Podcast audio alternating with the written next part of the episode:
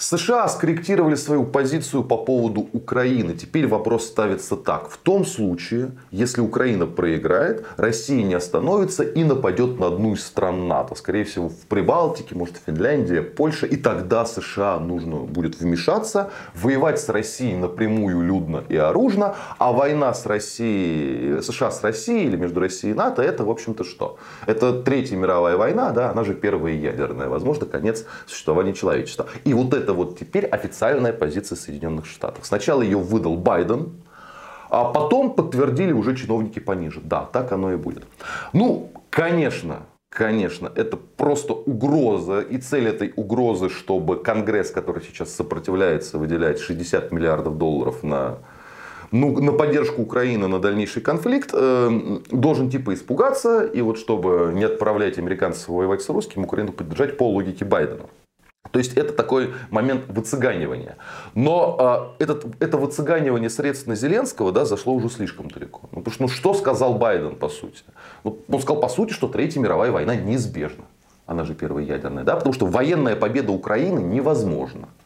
Значит, будет война между Россией и НАТО. Если будет война между Россией и НАТО, к этой войне надо готовиться уже сейчас. И к ней будут готовиться, наверное, в США, в НАТО. А если там будут готовиться, то и мы будем готовиться.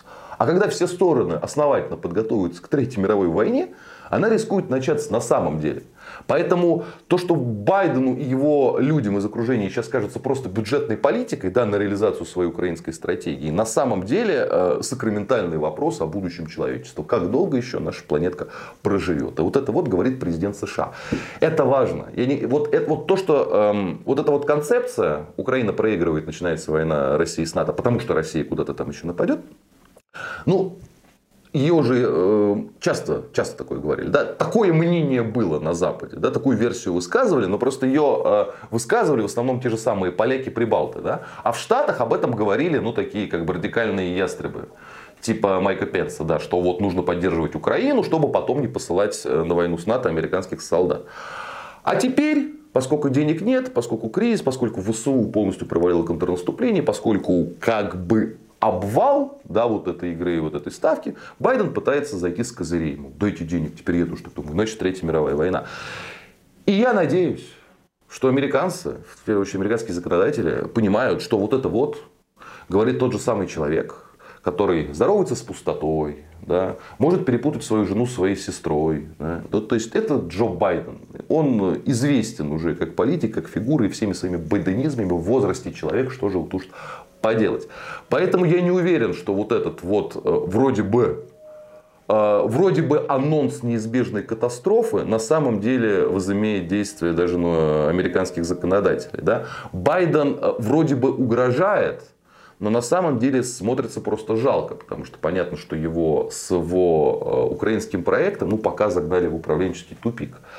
И в этом тупике Э, из этого тупика у него выхода все меньше и меньше после, я бы сказал так, после огромного материала Washington-Post. Washington-Post это главная газета истеблишмента, да, она абсолютно про байденовская, про демократическая, про украинская абсолютно. Но вот они на, недавно выкатили огромный материал расследования о провалах, о причинах провала контрнаступления ВСУ, так называемого. Да.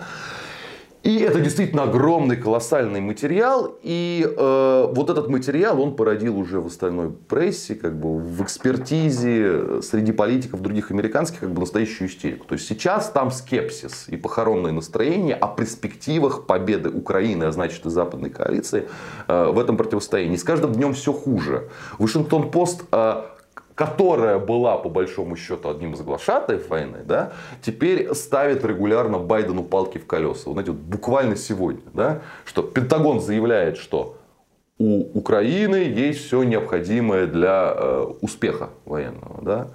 И Вашингтон-Пост в тот же день материал у Украины не осталось обученных солдат. Имеется в виду солдат обученных Запада. Да, в общем, вышли все, сточились, а российскую военную машину. Да? То есть, э, Байден пытается продолжать как он делал весь этот год, да, а ему не дают, и почему-то не дает та самая газета Вашингтон-Пост, которая обратила всю эту политику на украинском направлении против президента. И тут у меня будет версия, да, что это так или иначе связано с ЦРУ. Будете смеяться. Почему я так думаю? Доказать никак не могу. И, и, И невозможно это доказать. Но газета «Вашингтон-Пост» это сливной бачок ЦРУ. Всегда была. А не в смысле, что они как скажут, как в ЦРУ скажут, так они и пишут, так они и делают. Нет, а то, что они сотрудничают. И Вашингтон-Пост очень это сотрудничество ценит. Потому что это же ЦРУ. Да, у них там эксклюзивы и тайны сколько угодно.